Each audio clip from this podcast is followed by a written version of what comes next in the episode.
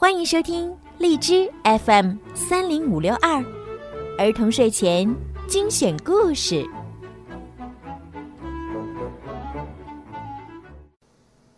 亲爱的小朋友们、大朋友们，你们好！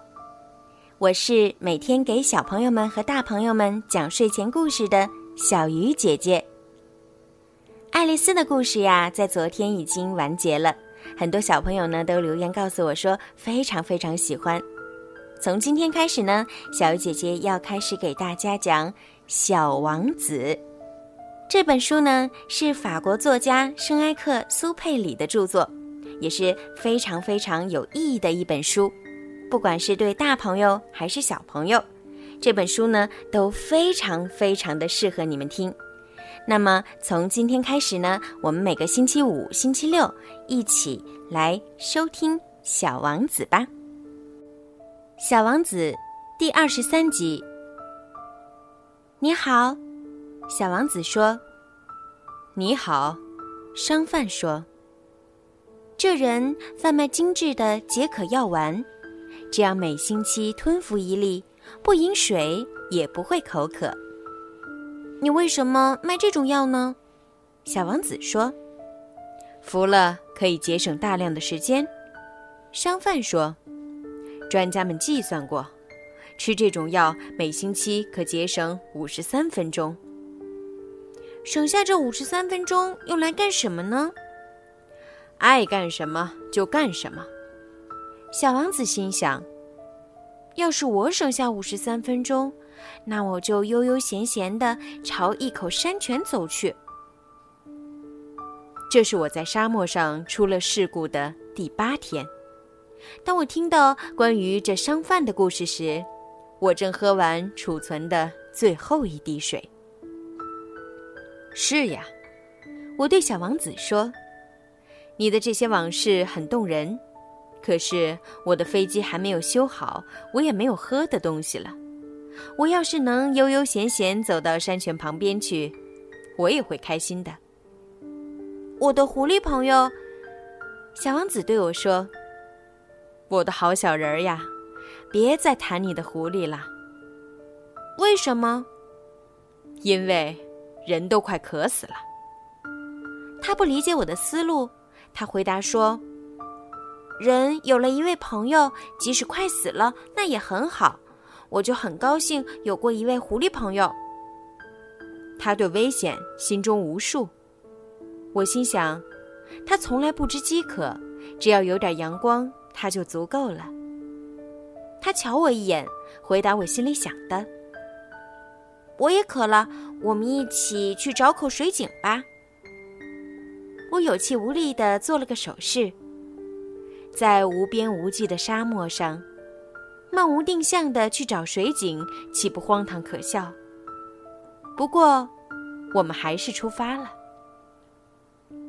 当我们默默的走了几个小时后，天黑了，星星开始发出亮光。我由于口渴，有点发烧，看见这些星星，好像是在做梦似的。小王子的话在我脑海中跳来跳去。你也渴吗？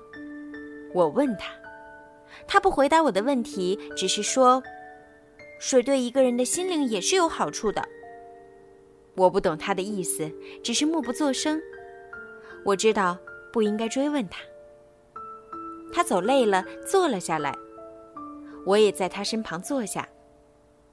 沉默了一会儿，他又说：“星星是很美的。”因为有一朵人们看不见的花儿，我回答：“那当然。”我再也不说什么，默默地看着月光下起伏的沙涛。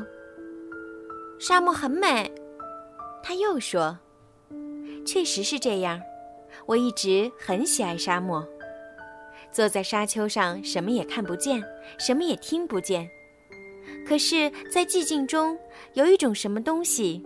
在发光，使沙漠美丽。小王子说：“是因在某个地方藏着一口水井。”我很惊讶，突然明白沙漠里放出神秘光芒的原因。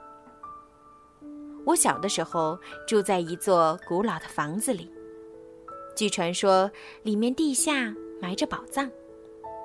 确实，从来没有人能够找到，甚至也没有人去找过。但是这宝藏使整座房子充满魔力。我家的房子在他的心灵深处，隐藏着一个秘密。对的，我对小王子说。无论是房子、星星或沙漠，使它们美丽的东西是看不见的。我真高兴，你和我的狐狸看法一样。小王子说。小王子睡着了，我把他抱在怀里，又重新上路。我很兴奋激动，好像抱着一个很容易碎的宝物，好像全世界没有比它更脆弱的东西。在月光下，我看着他那苍白的面额、紧闭的眼睛、随风飘动的一缕缕头发。这时，我心想：我现在所看见的不过是一个外壳而已，最重要的部分是看不见的。看着他那半开的嘴唇露出一丝微笑，我又这样想。这位睡着的小王子使我十分感动的，是他对他那朵花的忠诚。即使他酣睡的时候，玫瑰花的形象也如同一盏灯的火焰一样，在他身上发光。想到这里，我觉得它更加脆弱，灯光需要好好保护，一阵风就可把它吹灭了。这样走着走着，天快亮时，我找到了水井。好啦，朋友们，今天的小王子就听到这儿了。接下来还会发生什么故事呢？让我们一起期待下一集的小王子。如果呀，你们想提前收听小王子，可以在荔枝 App 上。购买小鱼姐姐的粉丝会员，成为小鱼粉儿，这样呢就可以提前一周听到更新的小王子的故事啦。好啦，该说晚安啦，晚安。